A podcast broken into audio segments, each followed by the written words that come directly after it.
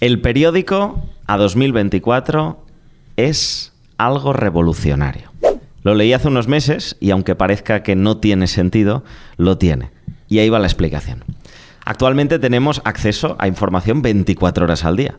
Mucha información. Tanta información que podríamos usar ese famoso mensaje de los buffets libres, actualizarlo y decir algo así como All you can read. ¿Y qué pasa? Que cuando hay noticias que nos interesan, a veces se nos escapan las horas dándole a ese botón que pone actualizar en Twitter o en Internet. Por poner algunos ejemplos, ¿cuántas horas pasamos algunos el año pasado leyendo la última noticia de las elecciones, del caso Rubiales, de la lotería de Navidad o el marujeo entre el influencer A y el periodista B? Y se nos va el tiempo en esa avalancha de información constante. Y si nos paramos a pensarlo, existe una alternativa, que es en vez de pasarte tres horas leyendo la última actualización constantemente, podrías esperarte un día y tener el resumen de todo lo que pasó y leerlo en tan solo 15 minutos. Y por eso el periódico en 2024 es algo revolucionario, porque en un mundo con demasiada información, el periódico te resume lo que ha pasado, filtrando las noticias y ahorrándote una infinidad de tiempo. Claro que cada uno tendrá que encontrar la fuente que más le sirva, que le hable de las noticias que le interesen y que lo haga de una manera adecuada. ¿Y te imaginas que pudiésemos hacer esto anual en vez de diario? Pues más o menos es lo que vamos a intentar hacer hoy. Vamos a intentar resumirte lo que ha pasado en el mundo en 2023 y también aventurarnos a decir lo que podríamos esperar de 2024, todo en un solo episodio. Una misión muy ambiciosa, sin duda. ¿Qué filtro usaremos? Pues hablaremos de las noticias económicas que puedan tener un impacto en tu día a día. ¿Y cuál será nuestra fuente de confianza? Nuestro agente 007 para este tipo de misiones. Josep Ramón Achalá con él empezamos el 2023 y con él empezaremos el 2024, en la que ya es una tradición que nos permite entender las claves más importantes de lo que está pasando en la economía mundial. Bienvenida, bienvenido al primer episodio de 2024 de Educa tu Dinero.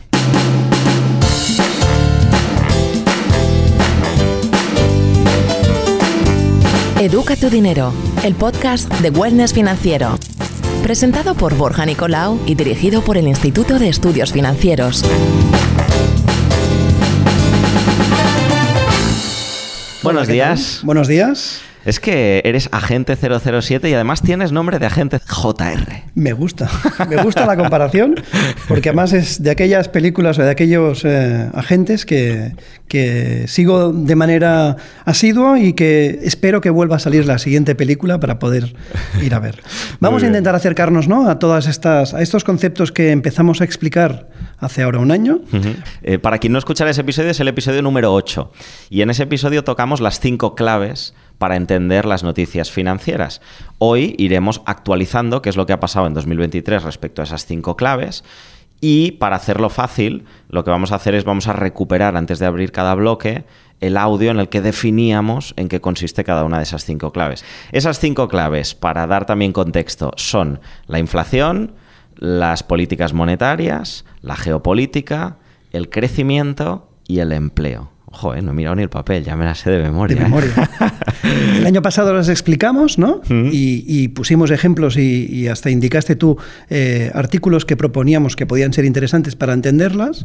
Hoy, o, en este episodio, lo que vamos a hacer es intentar ir un poco más allá y explicar qué es lo que está pasando y qué es lo que nos podemos encontrar. Muy bien, pues venga, vamos a por ello, nos lanzamos a la piscina de cabeza y abrimos el primer bloque en el que vamos a hablar de inflación y también de políticas monetarias, véase tipos de interés y antes vamos a escuchar cuál es la definición que dimos el año pasado. La inflación es el indicador que nos permite valorar el aumento o disminución de los costes de producción y los precios del consumo de bienes y servicios.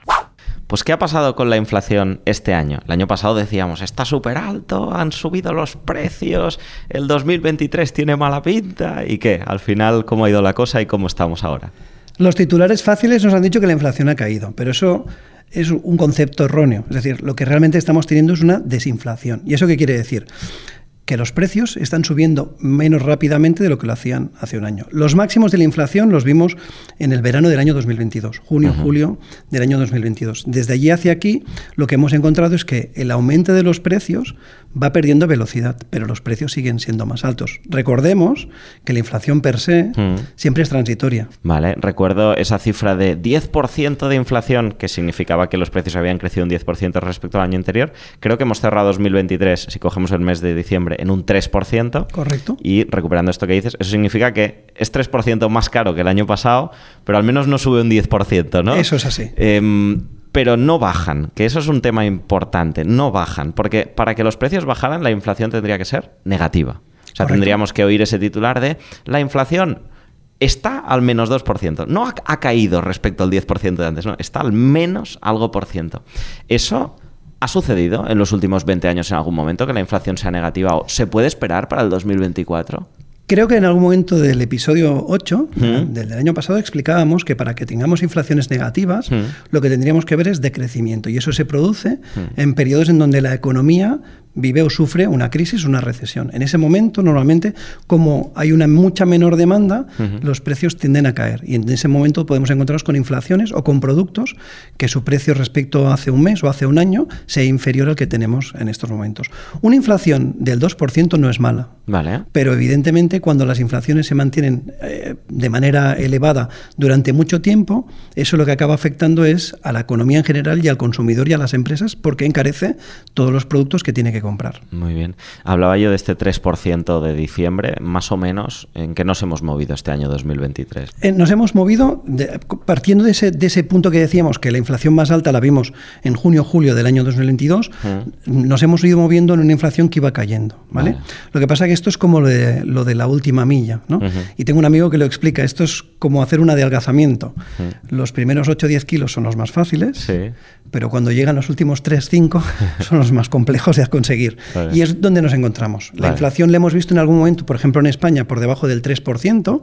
Recordemos que el objetivo y el punto idóneo donde los bancos centrales se consideran que es, ¿no? se encuentran cómodos estaría alrededor del 2%, Vale. un poquito más, un poquito menos, pero eh, ver inflaciones del 3% pues eh, tienen ese peligro de que en algún momento las podamos ver otra vez, como hemos tenido durante este año 2023, las pudiéramos ver pues a lo mejor en el 5 o en el 6% por un incremento de precios, por un incremento de costes o por cosas inusitadas como podía ser pues una guerra que implique subida del precio del petróleo, por ejemplo. Vale. Hay cosas que han subido mucho más de precio o cosas que mm, incluso dices, oye, mira, esto no, no ha cambiado respecto al año pasado. Si tuviéramos un poco así titulares, Tendríamos dos balanzas. La balanza positiva estaría conformada por el precio de la energía, ¿vale? Eh, la electricidad ha bajado alrededor de un 58% su precio medio el kilovatio por hora respecto al año 2022. Wow.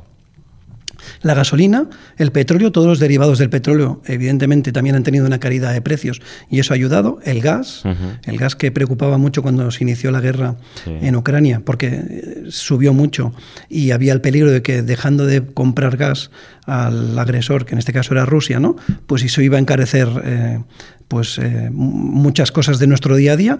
En esta parte tenemos la parte positiva, pero luego si hablamos de otros muchos elementos de nuestra cesta de compra básica, nos encontraremos con muchos productos que han seguido subiendo, sobre todo teniendo mucho que ver con el tema de la alimentación, ¿no? El cambio climático, los costes de producción. eh, las normas que- y regulaciones que impone la misma Unión Europea encarecen productos básicos como pueden ser a lo mejor el aceite de oliva, Sí. la pasta o otras muchas cosas eh, que utilizamos y que consumimos en nuestro día a día. O sea, haciendo así un resumen de titulares y ya me perdonarás que a lo largo del episodio yo iré forzándote a sacar titulares que sé que son simplistas para alguien que tiene tanta información como tú, pero haciendo así un resumen muy inicial, hay productos muy básicos de supermercado que nos han seguido subiendo. Y por otro lado lo que serían los suministros, la luz, la energía, eh, el gas, eh, la gasolina, pues han bajado. Y era una de las cosas que nos preocupaba mucho el año pasado cuando, cuando hablamos tú y yo. Han permitido compensar el que los precios de la cesta básica de alimentación principalmente subiera con ese menor coste por, por la luz, el gas o, o la gasolina y la energía en general. Muy bien. Pues antes de preguntarte qué esperamos para 2024 respecto a la inflación, yo creo que puede ser buen momento para abrir el segundo bloque, que son las políticas monetarias, porque algo que aprendí y que yo no sabía el año pasado cuando hablamos por primera vez, es que para regular la inflación, lo que hacen los bancos centrales es políticas monetarias y en concreto tocar los tipos de interés. Vamos a recuperar la definición del año pasado. y la definición de políticas monetarias sería son aquellas medidas que toman los bancos centrales con la intención de controlar las variaciones de la masa monetaria y también el coste del dinero ¿Y cómo lo hacen? Pues tocan los tipos de interés o... Hacen circular más billetes físicos o virtuales o retiran esos billetes físicos o virtuales con estas políticas monetarias para que haya más comercio o menos comercio. Muy bien, pues esta era la definición. Este año los tipos han subido a máximos iba a decir históricos, pero al menos históricos recientes. de los últimos 20 años o 15 años, seguro. Desde la anterior crisis del 2008, crisis financiera, nos hemos encontrado con los tipos más altos y además con la subida más rápida de lo que nadie se podía imaginar y también de lo que podríamos decir de los últimos 30 años. Eh, pensemos que los tipos en Europa, por ejemplo, estaban en, niveles negativos. El tipo de intervención del Banco Central Europeo llegó a estar en menos 0,5%. O sea, que te daban dinero te daban dinero. en principio, te tenían que dar dinero por pedir prestado. Eso les pasaba a los bancos. Al particular no. Eh, y los hemos tenido hasta el 4,5. Estamos en el 4,5. Y en el caso de Estados Unidos, pues más de lo mismo. Estaban en alrededor del 0% y han llegado o están en estos momentos en el 550, 525, 550. Por tanto, hemos tenido la escalada de tipos más veloz y más rápida de los últimos 30 años y en el punto máximo seguramente de los últimos 15, 20 años. Eso es un titularazo, sin duda. Eh, la escalada más rápida de los últimos años. Tipos de interés, breve, breve descripción para quien diga, es mi primer episodio de Educo tu Dinero, es lo que te cobra alguien por dejarte dinero. O sea, te dejo dinero, pero tú me vas a devolver X. Y lo tenemos muy alto. Según me explicaste el año pasado, lo que hacen los bancos es, si te hago más caro pedir dinero, tú no pedirás tanto dinero, no comprarás tantas cosas, enfriaremos un poco la economía y así la inflación la bajaremos. ¿Cuáles son los principales impactos de que hayamos tenido tipos muy altos este año? Es decir, ¿quiénes son los principales afectados? Estarán en positivo y en negativo, ¿no? En negativo tendremos toda aquella persona que esté endeudada a tipo variable, lo hemos visto con el tema del Euribor, ¿no? el Euribor ha subido hasta por encima del 4, casi al 4,20%. Sobre todo gente que tenga hipotecas, ¿no? Entiendo. Por ejemplo, o tuviera que pedir un préstamo en este momento que le ha salido mucho más caro de lo que le hubiera podido salir hace dos años, en el 2021. Las empresas, ¿vale? Porque evidentemente para poder seguir funcionando muchas de ellas necesitan de líneas de crédito o han de pedir prestado para, o endeudarse para poder eh, comprar un competidor o incrementar su producción, los estados, los estados han visto cómo se encarecen eh, los costes financieros. Eh, por suerte, tanto empresas como, como estados hicieron una muy buena labor y creo que también, en cierta manera, algunos particulares, y es refinanciarse en el mejor momento a tipos mucho más bajos en periodos mucho más largos. De manera que ante, siguen o sea, teniendo. Hace tiempo, ¿eh? Refinanciarse hace dos años o hace tres. O hace tres, cuando los tipos eran negativos o cercanos a cero, refinanciarse a plazos superiores a 5 o 10 años para mantener ¿no? ese coste financiero muy bajo con tipos cercanos al 0%. ¿Qué pasa? Pues que a medida que esa refinanciación tenga que volverse a poner en marcha, pues evidentemente con tipos del 4,5 en Europa o del 5,50 en Estados Unidos, pues eso va a significar encarecerse tanto para estados como para, como para empresas el coste ese financiero que tienen de esa deuda. Vale. Se podría, y luego en la parte positiva, me has dicho en la parte positiva se beneficia, ¿no? a los ahorradores. Las colas en, en, en el Banco de España para invertir en letras del tesoro que te permitían, después de muchos años con tipos de interés cero o negativos, te, permitían, te permitían rentabilizar eh, tus ahorros. Pues eso ha sido un, algo positivo, un pro, en, el sentido de que ahora el ahorro está más o menos remunerado, de manera que, bueno, pues si tú tienes tus ahorros y tu dinero para poder eh, pues pensar en proyectos de futuro, no tienes que arriesgar para conseguir cierta rentabilidad. Quien quiera entender todo esto de las letras del tesoro, los bonos, y en general la renta fija, hicimos hace muy poquito un episodio con Laura Sánchez y lo tenéis eh, disponible. No sé si es el 25 o el 26, uno, uno de esos dos. Educa tu dinero, el podcast de Wellness Financiero, presentado por Borja Nicolau y dirigido por el Instituto de Estudios Financieros. ¿Qué perspectivas tenemos de cara a lo que viene? Estamos hoy grabando la primera semana de enero y ¿qué se espera para 2024? ¿Seguimos con tipos altos para seguir regulando la inflación? ¿Los van a bajar con el riesgo de que vuelva a subir la inflación? Tenemos por un lado que hasta hace un mes y medio los banqueros centrales nos decían higher for longer, que significa tipos más altos durante mucho más tiempo. ¿Ah, sí? Sí, porque evidentemente uno de los riesgos que hay es que en cualquier momento por incremento de los costes laborales, por incremento de los costes de producción, por lo que sea, la inflación se vuelve a disparar. Recordemos que hemos hecho, nos queda la última milla, que es bajar de ese 3, 3,5%, bajarlo al 2. Y eso es lo más difícil y más complejo cuando uno se está adelgazando. ¿vale? Eh, por tanto, ellos decían esto hasta hace un mes y medio. El último mes, especialmente la Reserva Federal, que es el Banco Central de Estados Unidos, ha insinuado que durante el año 2024 los tipos de interés van a bajar alrededor de 75 puntos básicos en tres veces. Eso quiere decir que podrían situar los tipos de interés alrededor del 4,5 en Estados Unidos. En 75 puntos básicos tres veces es 0,75 por correcto, 3. Con lo cual, no, 0,25 por 3, de manera que Ah, sería vale. 0,25 por tres veces, seguramente, de manera que en total sumarían esos 75 puntos básicos, que es un 0,75%. ¿vale? Ujú. nos, nos situarían en tipos de interés alrededor del 4,5%. En Estados Unidos. En Estados Y Unidos. aquí tres y pico. En Europa Mm. em, siguen preocupados por ese riesgo de que la inflación pueda volver a repuntar, pero también somos conscientes, y luego cuando hablemos en el bloque del crecimiento, que Europa el crecimiento es muy pobre. Y eso puede tener impacto en el sentido de que los tipos de interés influyen en que se consuma menos, en que se invierta menos. Entonces en Europa tienen claro que el riesgo es que la inflación sube, pero también son conscientes de que en algún momento esos, ese coste financiero, esos, esa, esa restricción financiera que significan esos tipos de interés más altos, puede tener un impacto en el crecimiento y en el, ¿no? y en el empleo. Vale. En Europa están diciendo que de momento no los van a tocar, pero probablemente durante el año 2024 los van a bajar. Si la economía lo permite y la inflación sobre todo sigue manteniéndose baja y no crece mucho, seguramente también los van a bajar. Los mercados financieros ya están descontando que para Europa y para Estados. Unidos los tipos de ¿no? interés no van a bajar 0,75, no, van a bajar un punto y medio. Que por eso ha habido este rally alcista en la recta final del 2023, en el que todos los índices, fondos, acciones, bueno, la gran mayoría han subido mucho, ¿no? Supongo que por ese optimismo ya descontado de 2024. El 90% de los activos en estos dos últimos meses, noviembre y diciembre del año 2023, han subido porque han descontado que durante el año 2024 los tipos de interés van a bajar de manera rápida y abrupta, porque bajar 150 puntos básicos, que sería un punto y medio, Sí. Pues es, es considerable y eso ha beneficiado sobre todo a la renta fija eh, de mayor vencimiento y también especialmente a los activos de riesgo como puede ser la renta variable.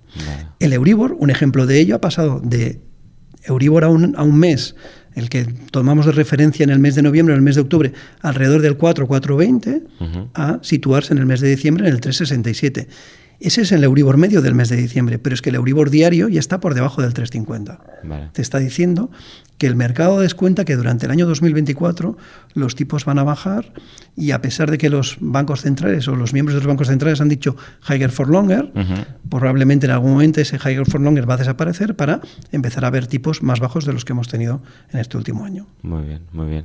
Me viene a la cabeza mientras hablábamos una imagen que creo que igual nos va a ayudar también a representar esta situación de inflación, tipos de interés, bancos centrales, que es la imagen de un dueño de un perro con la correa aguantando y el perro intentando tirar, ¿no? Entonces, con los tipos de interés altos lo que intentamos es aguantar, ¿no? Y, tengo la sensación, por lo que dices, de que lo que se está diciendo de cara a 2024 es seguiremos tensando la correa, o sea, la seguiremos teniendo aguantadita, tipos de interés alto, que no se nos descontrole la cosa, pero que la gente, el mercado, está anticipando que no la aguantarás tan fuerte, ¿no? Como vas a dejar un poquito más de cancha, bajarás los tipos de interés y... El mercado tiende a ser muy positivo. Ajá.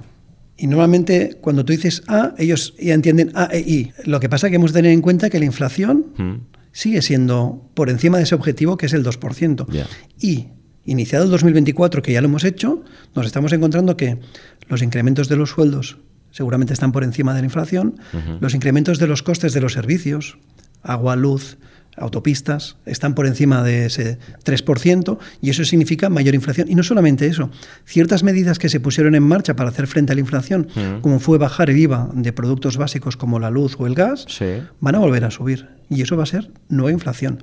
En el caso del, ponemos el ejemplo, en el caso de la luz, ¿no? Se bajó el, el- el tipo de IVA de la luz, estaba en el 21% y se ha llegado a bajar hasta el 5%. Bueno, pues durante el 2024 ya no vamos a pagar un 5%, sino que vamos a pagar un 10%. Y la intención es volver a ese 21%. Pues eso es inflación que se verá reflejada en las revisiones que iremos teniendo a partir de, de este mes de enero. Y muy probablemente los primeros meses del 2024 veremos incrementos de la inflación. Quiere decir que el crecimiento respecto a hace un año van a ser superiores a los que teníamos ¿no? en el mes de diciembre o en el mes de noviembre. Educa tu dinero.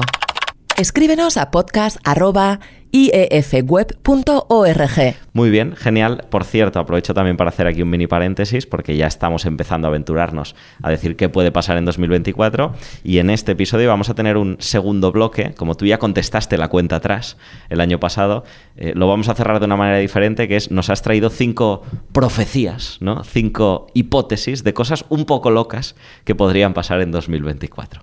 Eh, ahí lo dejo, vamos a seguir desgranando estos cinco pilares que nos ayudan siempre a entender lo que pasa en el mundo a nivel económico. Hemos hablado de la inflación, hemos hablado de las políticas monetarias y en concreto de los tipos de interés. Nos vamos a otro tema candente, que es la geopolítica y todo lo que esté pasando en el mundo. Vamos a ver cuál es la definición que dimos el año pasado. Cuando hablamos de geopolítica debemos tener presentes la coyuntura internacional, ya que tiene mucho que ver con la integración e irrelación entre las políticas, las economías y las sociedades del mundo, a lo que podríamos llamar globalización. Yo siempre digo, el aleteo de una mariposa en el Amazonas provoca un tsunami en las costas del Japón. El aleteo en el Amazonas provoca un tsunami en las costas del Japón. Creo que es una definición maravillosa para entender lo que es la geopolítica. Pasa algo aquí, eh, tiene un impacto allí.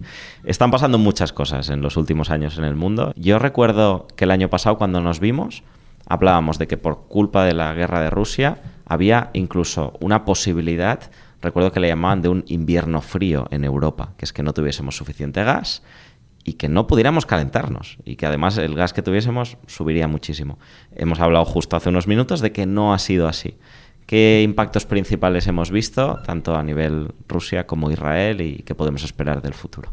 Ojo la pregunta. ¿eh? En el tema, en el tema de, ¿no? de lo que significaba la guerra eh, o la invasión de Rusia de Ucrania, evidentemente tuvimos un invierno que nos favoreció para que el la necesidad de gas no fuera tan alta, pero además se estuvieron comprando muchos metros cúbicos de gas con tiempo para tener almacenado eh, gas suficiente para hacer frente a lo que pudiera venir. Con lo cual, por ahí eh, impactó menos. Sí que es cierto se que. Ha capeado, ¿no? Sí, sí que es cierto que en productos básicos como el trigo, como ciertos, eh, ciertos materiales básicos para construir o para hacer cosas que a lo mejor se producen en Rusia y se producen en Ucrania, pues eso evidentemente ha tenido un impacto. Además de que el cambio climático y recordemos que hemos tenido el año ¿no? con, el, con la temperatura más alta media en todo el mundo desde que se toman registros, tiene una influencia también, evidentemente.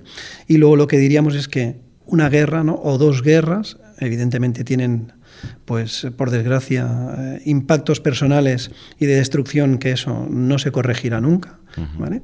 Y que luego van a tener seguramente pues impactos en el futuro. Y en el caso de Israel eh, y Gaza, pues eh, una guerra que se ha llevado por delante muchas vidas, en donde el odio engendra más odio y en donde la solución no es la correcta, sino que es generar el que nuevas generaciones sigan odiando a aquel que me ha matado a mi padre, mi hermano, mi, madre o quien sea. Eh, ya está teniendo impacto. ¿Vale? El riesgo de una escalada geopolítica eh, en, el, próximo Oriente ya es importante. Estamos viendo que, por ejemplo, el transporte marítimo que tiene que pasar por el canal de Suez y que entra por el Mar Rojo se ha tenido que desviar porque una milicia eh, que parte del Yemen está atacando a barcos y eso significa que estos barcos tienen un riesgo y por tanto tienen que cambiar sus rutas y encarecen el coste de transporte marítimo y en tiempo de esos productos que tienen que llegar a Europa o a Estados Unidos. Un container eh, que, que venga desde Asia hasta mm. Europa ha duplicado en los últimos 15 días el coste de, en precio de lo que suponía ese mismo container hace estos 15 días. Ah, y no solamente eso, sino que el que llegue a Europa ahora tarda entre 10 y 15 días más para que llegue a Europa. Y eso tiene evidentemente implicaciones en los costes finales del producto que compramos nosotros. ¿Qué, cosas hemos de mirar en 2024? O qué cosas, primero, ¿qué cosas han pasado también en 2023 a nivel de geopolítica? Hemos hablado de cambio climático. Sí, sí. Em, El fracaso posiblemente de la COP28. ¿Qué es la COP28? La Para- COP28 es aquella reunión que hacen anualmente los distintos países para hacer frente eh, a este cambio climático y a qué decisiones van a tomar todos ellos para conseguir que el, el- el efecto invernadero, el calentamiento del planeta disminuya, porque evidentemente ya estamos teniendo consecuencias por todo ello, sequías, lluvias. eh, nos vemos, por ejemplo, imágenes que en el desierto están habiendo torrentes de agua, ¿no? Y eso pues no es lo normal. Y- ¿Y por qué fracaso? porque seguramente em, quien lideraba eh, esa COP28 estaba influido por países eh, que son productores de petróleo y para poder hacer frente a ese cambio climático pues lo que es el consumo de, combustibles fósiles se tendrá que reducir y si el que está promoviendo esa O sea, las decisiones que se han tomado no van, eh, no apuntan a que se han tomado los decisiones, se han tomado decisiones valientes y que se intentan y que se intenta mejorar, pero evidentemente no con la contundencia que deberían ser, porque se ha de contentar a todos los que están allá. Claro. ¿Vale? Más cosas que han pasado. Eh, en el mes de marzo, en Estados Unidos, tuvimos la quiebra de varios bancos regionales y en Europa, eh, Credit Suisse, una entidad eh, suiza muy importante con más de 100 años de historia, tuvo que ser comprada por su competidor, por UBS, para poder fren- hacer frente a una posible quiebra o suspensión, de pagos de la misma. Y eso, pues, evidentemente también ha tenido eh, su impacto en, por ejemplo, las condiciones financieras, tanto en Estados Unidos como en Suiza, como en Europa. Cuando dices que ha implicado cambios en las condiciones financieras, pues que te pongan más difícil coger una Un préstamo, hipoteca, un préstamo. En Estados Unidos, por ejemplo, muchos de estos bancos regionales se dedican a financiar a las pequeñas y medianas empresas. Ujú. Y eso tiene un impacto en las condiciones financieras de estas medianas y pequeñas empresas. El Silicon Valley Bank, por Sí. ejemplo, era un banco que se dedicaba a financiar sobre todo a startups y a muchas compañías situadas en el Silicon Valley. Ujú, ujú. Y eso, por eso se tuvo que rescatar, porque se hablaba de que seguramente no solamente iba a tener problemas el sector, el sector bancario, sino el sector tecnológico que estaba vinculado, en este caso, al Silicon Valley Bank. Educa tu dinero, el podcast de Wellness Financiero. Ahora que hablas de startups, hablemos también de la irrupción de la inteligencia artificial. Ujú. ¿eh? El paradigma que puede ser esa, ¿no? ese nuevo cambio que nos pueda permitir ser más productivos y qué significa también para esas compañías que tienen ese poder de poder poner en marcha algo que puede ser disruptivo en nuestra forma de trabajar, estudiar, em, ver noticias, em, divertirnos, etcétera, etcétera. Siete compañías muy importantes han tomado la delantera y, por ejemplo, han conseguido que el índice Nasdaq de las compañías tecnológicas americanas subiera más de un 50% en el año 2023. Eh, es la máxima subida desde el año 2009. Oh. Recordemos, Post- recordemos post-crisis. post-crisis Ujú. financiera. Y me- siete compañías, las siete son americanas. Las siete son americanas, Vaya. son de las más grandes del mundo, por no decir las más grandes. Ajá. La primera de ellas es Apple, Sí. que capitaliza tanto como la suma de varios países como Alemania, Francia y el Reino Unido. ¿vale? O sea, Apple eh, produce beneficios. no, capitaliza, es decir, el valor de la compañía, Ah, vale. el valor en bolsa de todas sus acciones Sí. eh, cotizadas, valen tanto como la suma de la capitalización de, de Alemania, Francia y el Reino Unido. Wow. Estamos en una nueva, en una nueva dimensión, ¿no? La democracia de las grandes compañías o quizás la dictadura de los gigantes corporativos. Ya. Eh, Hace años ya que se habla de Apple, Facebook, ahora Meta, Meta. Amazon, ¿no? Los Correcto. Big Five eran en aquel momento. Aquí has si no hablado me de equivoco. tres, ¿no? Aquí habríamos de añadir Microsoft, Microsoft. Google que es Alphabet. Y en- ahora están dos nuevos. Los Sí. otros dos son. Los, dos- los otros dos son Nvidia, Sí. ¿vale? que es el máximo beneficiado por el momento porque fabrica chips para poder eh, hacer ordenadores mucho más potentes para todo el trabajo de la inteligencia artificial. Ujú. Y luego Tesla, Vale. que también es un paradigma, porque Ujú. vale más que todas las otras compañías del mundo juntas. Entonces nos preguntamos, ¿realmente Volkswagen, Ujú. mm, Audi, BMW, ya, ya. Toyota son menos que Tesla? Veremos. Aprovecho que hablas de Tesla am, y que hemos hablado de cambio climático. Ha pasado algo en este año 2023 que para mí ha sido curioso, que es ante el año de mayor temperatura media, los fondos de energías renovables han caído bastante. Los de energías renovables eh, puramente, ¿eh? no digo fondos que están hechos con, y, eh, con inversión socialmente responsable, digo las que son Te empresas. explicado muy bien, te explicado muy bien. Las que son empresas de energías renovables. ¿Y qué está pasando para que viendo más que nunca que tenemos cambio climático y que es necesarias, son necesarias las energías renovables, estén cayendo? Primero vivieron un boom, ¿vale? Y eso posibilitó que a lo mejor en el año 2022, 2021 tuvieran eh, rendimientos espectaculares. Y segunda cosa, son proyectos normalmente los de energías renovables, una, planta fotovoltaica o un parque de molinos de viento, son proyectos que tienen vencimientos que van más allá de los 15, 20, 25 años. Para poder llevar a cabo esos proyectos se necesita de financiación. Si los tipos de interés han pasado del 0 al 5%, ese coste financiero es muy alto y significa que seguramente no es tan rentable o a lo mejor hasta puede llegar a ser, eh, pues puede tener pérdidas. Aquel proyecto pues eh, ha acabado teniendo impacto en todas esas compañías que se dedican al tema de fabricación para poder llegar a las energías renovables. O sea, punto de partida alto, o sea, veníamos de que estaban muy altas y el impacto de las políticas monetarias, de tocar tipos de interés, hace que sean proyectos menos rentables. Correcto evidentemente, lo que no cambia es la necesidad que tenemos de estos proyectos y de que esto sea realidad. Entonces, imagino que las habrá que generar eh, nuevas políticas monetarias en el futuro para favorecer que vuelvan a ser rentables, ¿no? No sé si ayudas o, un poco cuál es la perspectiva de futuro que se ve en este En este último mes y medio estas compañías se han visto favorecidas por esa expectativa de bajadas mm. de tipos de interés en el año 2024, pero eh, está claro que también aquí habrá ganadores y perdedores. No todas van a ser em, eh, viables y factibles en el largo plazo y seguramente pues, eh, deberán, se deberán aportar más proyectos de ayuda por parte de los estados para poder seguir hacer, haciendo frente a ese posible cambio climático. Lo que pasa que ya os digo, la geopolítica es muy compleja y a veces lo que creamos que es lo que tiene sentido, a veces no se lleva porque hay cosas que se anticipan o que, o que se anteponen a lo que realmente se necesita. Muy bien. ¿Y hay algo de cara a 2024 que tengamos que tener muy en cuenta en cuanto a geopolítica? Bueno, eh, va a ser un año de muchas elecciones en el mundo. Más de 60 países, más de la mitad de la población va a ser llamada a urnas. Y ahí es fuerte esto, ¿eh? O sea, son cosas muy importantes a tener en cuenta. Es como eh, quien conduce los barcos va a cambiar eh, en muchos casos. Podría cambiar en muchos casos. Y podemos ver auges de ciertos movimientos políticos que a lo mejor no nos gusten.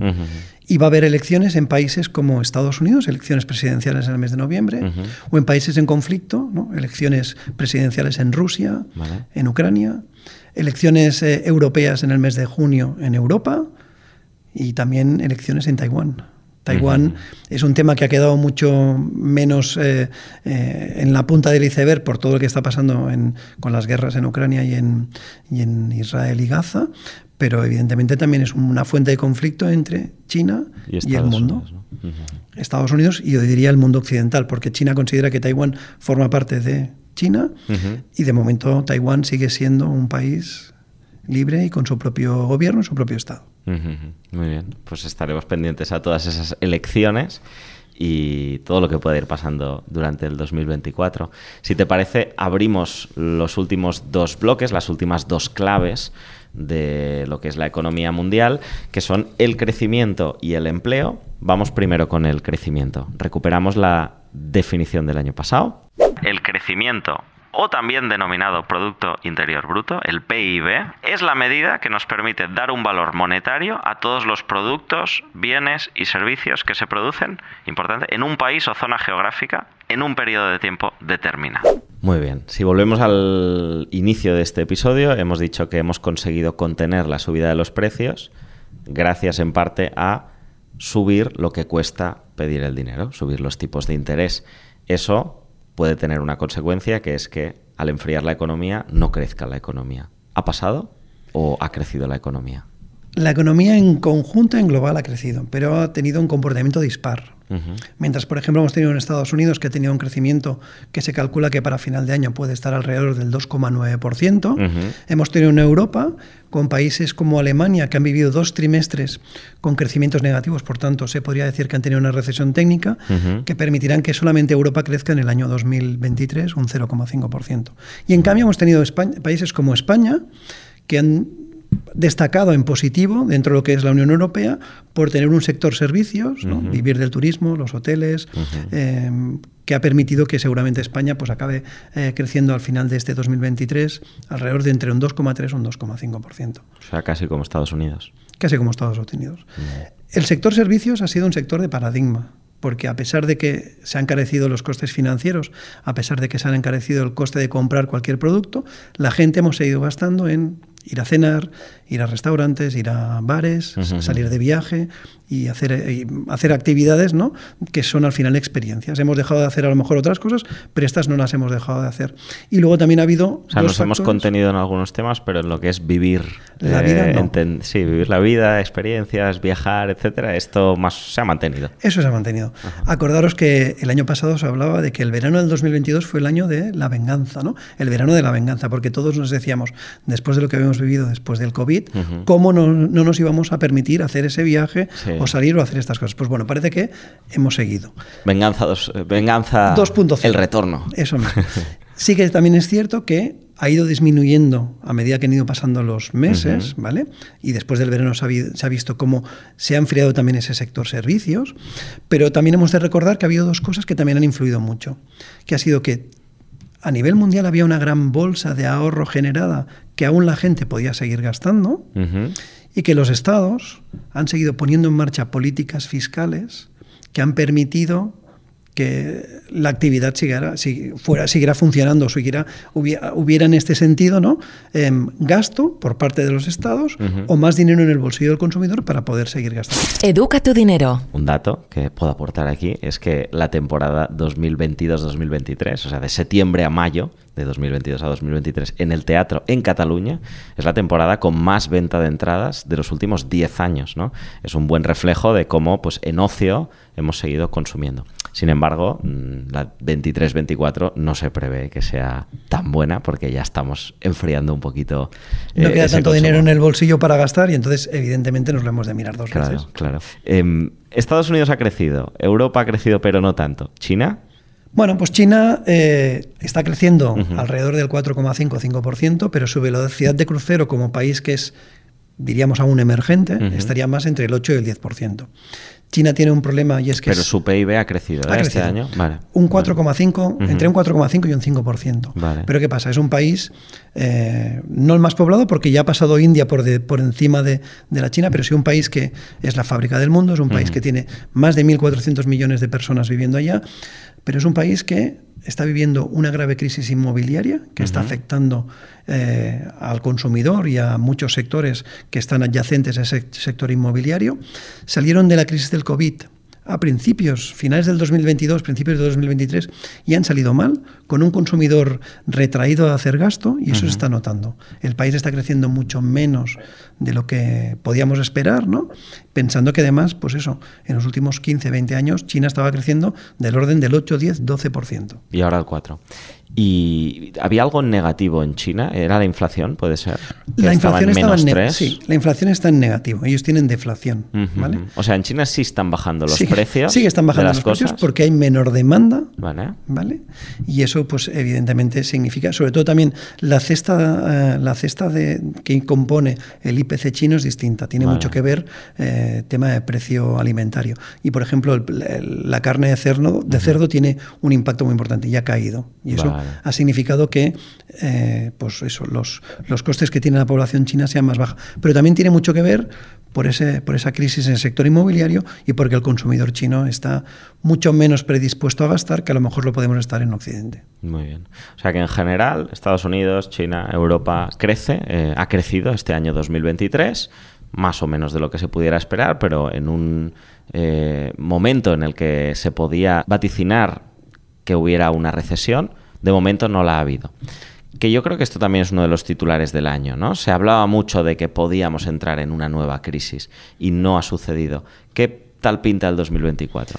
Se esperaba que durante el 2023 se viviría una recesión y no se ha vivido. Ya os digo, en Alemania sí y en Europa hemos estado a punto. Recesión son dos trimestres con el PIB creciendo en negativo.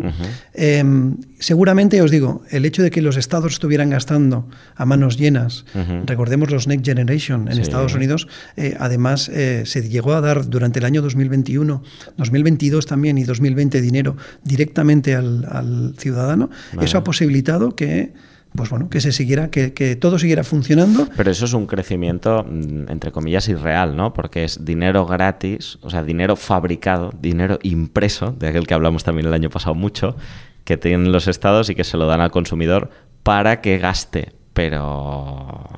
a costa de Pero esto se acaba. a costa de déficits muy altos, es decir, se ingresa menos de lo que se gasta por parte de los estados de la gran mayoría de países del mundo, Vale. a costa de deudas muy grandes. En Estados Unidos tienen una deuda, ha llegado ya estos primeros días del 2024 a una deuda de 34 billones europeos, trillones americanos, que es un 3 y un 4 y detrás 12 ceros de deuda Que es 3 por 4 con unos, con unos, con unos costes financieros que están cercanos al 5% o más del 5%. Claro, claro. Y para hacernos una idea de la magnitud de este dato, de los 34 billones, ¿cuál es el PIB de Estados Unidos, más o menos? ¿O del orden de...? Eh, la deuda actualmente viene a ser alrededor de un 120% de su PIB.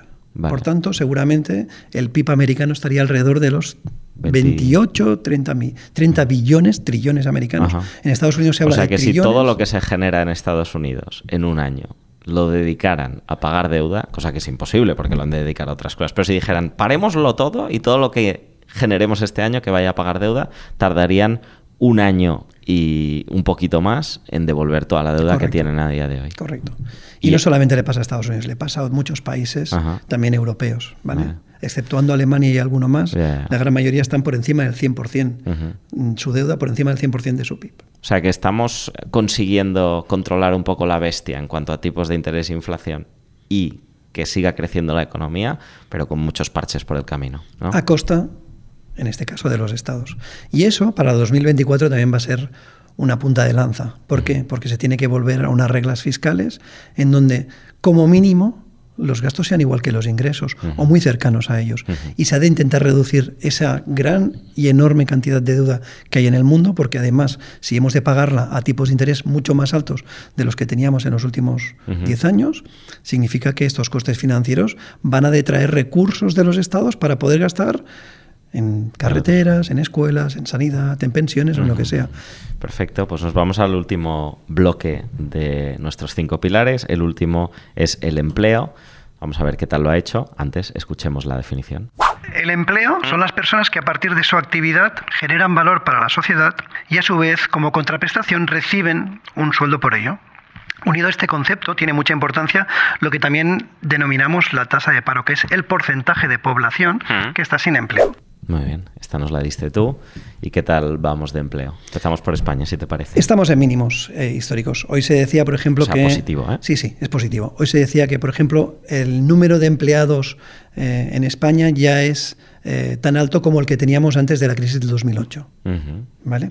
Eso, bueno, ha sido posible porque los estados han gastado, porque se han tomado en, en, cuenta toda una serie de medidas de flexibilización laboral que han permitido, porque la gente hemos seguido gastando y eso ha permitido que, por ejemplo, en España tengamos una tasa de paro por debajo del 12%, que en Europa estemos alrededor del 6,5% y que en Estados Unidos esté alrededor del 3,7%, teniendo en cuenta que el mínimo histórico en Estados Unidos estaba en el 3,4%. Es decir, diríamos que nos encontramos con una situación de casi pleno empleo. Digo uh -huh. casi, lo pongo entre comillas, uh -huh. porque se tendría que ver personalmente cómo afecta a cada uno y cómo luego también uh, podemos poner en cuestión algunos de los datos de empleo tal y como están uh, determinados. Uh -huh.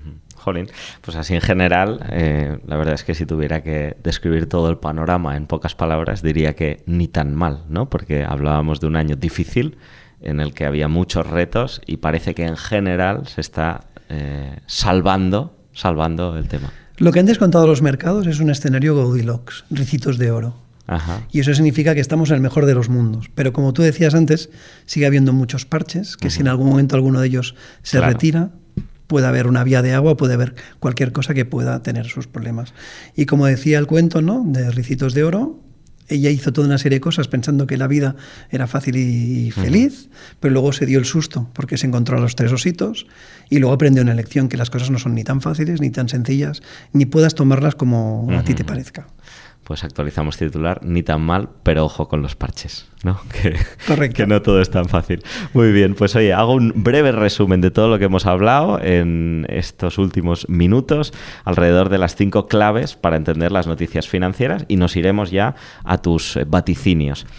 Educa tu dinero, el podcast de Wellness Financiero, presentado por Borja Nicolau y dirigido por el Instituto de Estudios Financieros. Entiendo que hemos conseguido bajar la inflación y que los precios no sigan creciendo desorbitadamente como lo estaban haciendo, pero a cambio tenemos la subida más fuerte de los últimos años de tipos de interés. Ahora es muy costoso pedir dinero y que te lo dejen tenemos los tipos más altos que nunca en los últimos años y eso ha afectado a todo el que tiene préstamos, hipotecas o el que tiene que pedir dinero para, para un negocio o para comprarse un coche, por ejemplo. Eh, sin embargo, no parece que se haya frenado mucho el consumo, o sea, el mundo ha seguido creciendo gracias en parte a esos parches, la gente sigue gastando y eh, tenemos muchos frentes activos en cuanto a lo que es la geopolítica que están condicionando y van a seguir condicionando en el 2024 todo lo que pueda ir pasando. A nivel de empleo, estamos bien. Correcto. Muy bien. Pues venga, va, vámonos al último bloque de este episodio, que va a ser cinco vaticinios, cinco eh, apuestas que dices tú que podrían pasar, pero que, importante tener en cuenta, que son un poco locas. Es decir, que nadie coja y apueste todos sus ahorros a que eso va a pasar, porque entonces lo más probable es que el año que viene nos llame gritando, ¿vale? Pero si una de estas pasara, pues ya sería eh, como para decirle a JR, qué buen ojo tuviste. Vamos a ver cuáles son tus cinco predicciones, va. Vamos a sacar la bola y vamos a hacer un poquito de Nostradamus. Venga. Vamos a intentar dar esos, esas cinco noticias que si se produjeran seguramente tendrían un impacto más importante de lo que es solamente el titular. ¿no? Vale. Por ejemplo, el Euribor cae por debajo del 2,5% y da una alegría a todos los endeudados. Muy bien. Estamos hablando de que ahora está, recordemos, 3,5, 4, según si estamos mirando Si estamos, el diario. el- el si estamos mirando el diario, estamos en el 3,5. Si estamos mirando el mensual, el último mensual ha estado en el 3,67,9, que es el 3,68. ¿vale? Significaría que tendríamos tipos al 2,5. Para los endeudados sería una gran noticia. Para los ahorradores no lo sería tan buena porque significaría que rentabilizarían menos su dinero. Pero también aquí os pongo un pero. El Euribor es un eh, tipo de interés que se- eh, al cual se prestan las entidades financieras, en este caso europeas, ¿vale? Y va muy vinculado a los tipos de interés del Banco Central. Si un Banco Central tiene que bajar precipitadamente y de tal manera tan rápida los tipos de interés, porque hay alguna cosa que puede producir una crisis o que puede producir una recesión, y por tanto esa parte positiva que tendríamos de ver un coste financiero mucho más, mucho más bajo, significaría que igual en otro, en otro sentido tenemos algún problema que es grave. O sea que han visto que hay que, de alguna manera, acelerar el crecimiento de la economía porque se está parando mucho. ¿no? Incentivar de nuevo el que la gente consuma, el que la gente invierta. Muy bien. Vamos con el segundo presagio relacionado con la inteligencia artificial. El avance en, la en las tecnologías y en la fuerte irrupción de la inte- inteligencia artificial nos van a permitir que dejemos de trabajar cinco días a la semana y podamos trabajar solamente cuatro, de manera que, eh, pues eso, trabajando a lo mejor menos días, menos horas a la semana, pudiéramos hacer más y mejor trabajo del que estamos haciendo hasta ahora. Sí, yo creo que sería un cambio mayúsculo en cómo entendemos la vida. ¿eh? O sea, que es una. Porque, claro, cuando tú ya trabajas cuatro de siete días a la semana, eh, ahora a ver qué haces con los otros tres, con el sueldo que tienes. ¿No? O sea, tienes que generar hábitos para un tercer día Sí, de fin de semana. Ah, bueno, es un nuevo mundo. Es un nuevo mundo y sin duda muy interesante. La inteligencia artificial traerá cosas muy buenas, pero luego también puede traer pues, cosas que no sean tan buenas. Habrá profesiones que a lo mejor perderán interés porque la inteligencia artificial nos lo podrá conseguir. Las fake news, que ya lo estamos viviendo, Sí. manipulación de vídeos, de audios y de cosas que nos pueden llevar a errores y hasta manipulación de cosas como elecciones y mil y una cosas que tienen un peligro pues, importante para el mundo, para el ciudadano y para la geopolítica. Escríbenos a podcast.iefweb.org. ¿Cuál es la tercera? Las elecciones presidenciales del mes de noviembre de Estados Unidos Tenemos ya dos candidatos que están para el Partido Republicano casi seguro es Trump y para el Partido Demócrata es Biden. Pero ¿quién dice que a lo mejor en noviembre de este año 2024 ni Trump ni Biden se presentan? Recordemos que Trump está teniendo problemas eh, legales. Ya hay dos estados que no, en principio no le van a permitir presentarse ni en las, ni en las elecciones del Partido Republicano para ser el candidato, ni seguramente las elecciones de presidenciales de, de noviembre. Y luego tenemos que el señor Biden dice que se presenta porque ha de ser el arma o, el, o el, el, que lidie con el señor Trump en estas posibles elecciones. Bueno, pues a lo mejor si Trump no se acaba presentando, Biden tampoco lo hace. Y entonces tendríamos la sorpresa de que actualmente esos dos candidatos que parece pueden ser los presidentes de la primera potencia del mundo no lo van a ser. Y que aparecen dos nuevas caras, ¿no? Correcto. Podríamos incluso tener eh, dos mujeres como candidatas a presidencia de Estados, Unidos, que no sé si sería una cosa que pasaría por primera vez en la historia. Pasaría por primera vez en la historia. Tuvimos una candidata que fue, que fue eh, Hillary. Cuando, Hillary. Clinton, cuando se presentó Trump en sus primeras elecciones y todo el mundo daba por hecho que tendríamos la primera presidenta de los Estados Unidos y no fue así, ganó Trump por sorpresa. Y ahora sí podría haber la posibilidad de que hubiera dos posibles candidatas para los dos partidos, el demócrata y el republicano en Estados Unidos. Qué bueno. Muy bien, vamos con la cuarta y la quinta, va. El oro se convierte ¿no? en un activo ganador, supera los 2.000 dólares eh, la onza de oro y los países, los estados, toman como referencia el oro para poder seguir imprimiendo dinero. Volveríamos al patrón oro que dejó de tener vigencia en el año 71. Vale, a ver, paso a paso, vamos con esta. La primera es, eh, la primera parte es que se vuelve a poner de moda el oro, ¿no? Si lo entiendo así, o sea, vuelve a ser atractivo. ¿Está subiendo eh, últimamente el precio del oro, según tengo un poco... Está en máximos. Está en máximos, vale. Rozando los máximos históricos. Vale. Por encima de los 2.000 dólares la onza. Y siempre el oro fue un valor refugio porque iba subiendo, pero de una manera no loca, ¿no? Es decir, era un poco previsible o que no es un Bitcoin de cuando empezó, de hoy subo 1000, a, mañana bajo 1000. Es un valor refugio porque es un valor que es finito, ¿no?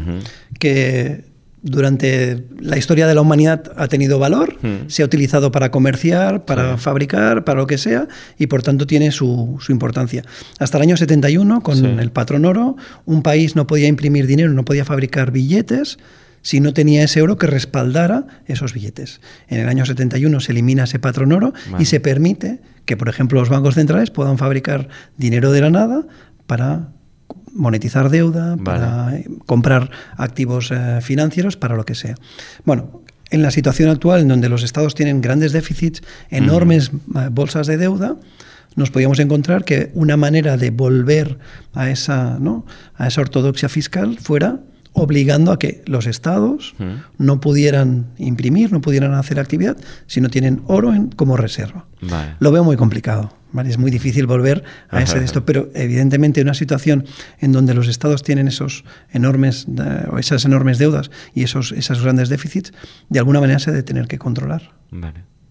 Muy bien. ¿Y la última cuál sería? La última profecía de JR. A todos los amigos que, ¿no? que les gusta el tema de las criptomonedas o que están relacionados con el tema de, de las finanzas descentralizadas, les sonará y les puede, y habrán oído y habrán leído noticias sobre que un ciudadano europeo, cualquier ciudadano europeo, pudiera tener una cuenta en el Banco Central Europeo y por tanto recibir ¿Una cuenta de bitcoins o de qué? No, una cuenta de la divisa generada por el Banco Central Europeo. Son las digital currencies de los bancos centrales. Es decir, un banco central puede fabricar una criptomoneda, que en este caso sería un euro digital, que permitiría que te pudiera entregar en cualquier momento en esa cuenta que tú abrirías en el Banco Central Europeo y por tanto las políticas monetarias serían directas sin pasar por intermediario que son los bancos, la banca comercial, las entidades financieras y eso facilitaría a lo mejor muchas cosas.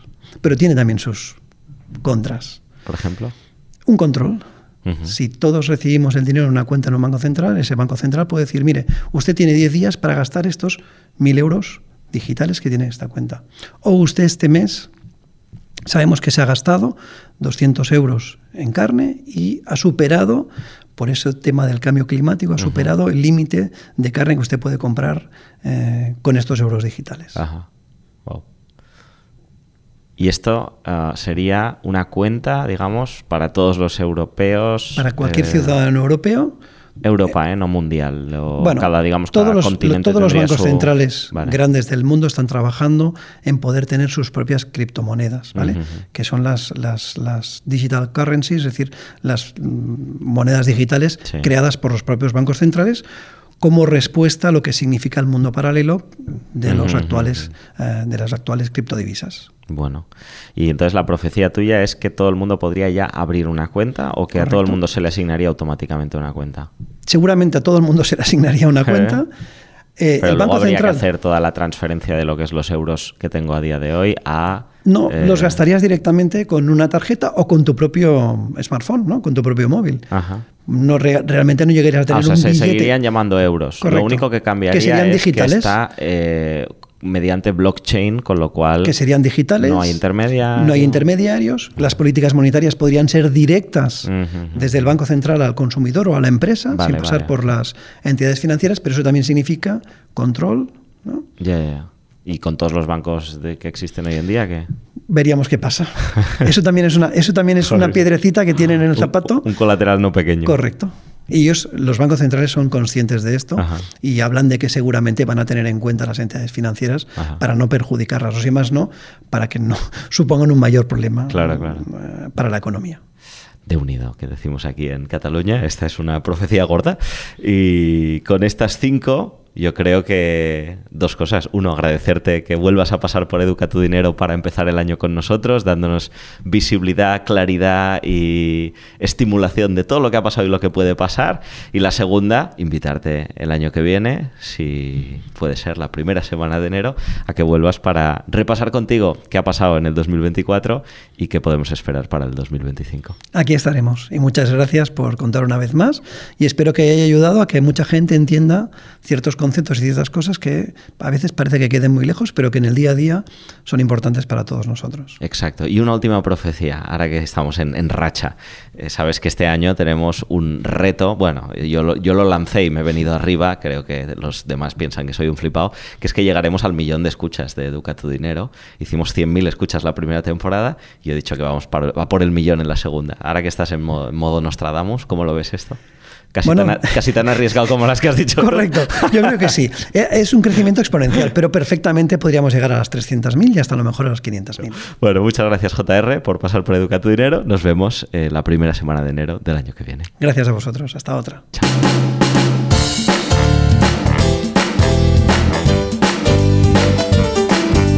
Educa tu dinero, el podcast de Wellness Financiero. Presentado por Borja Nicolau y dirigido por el Instituto de Estudios Financieros.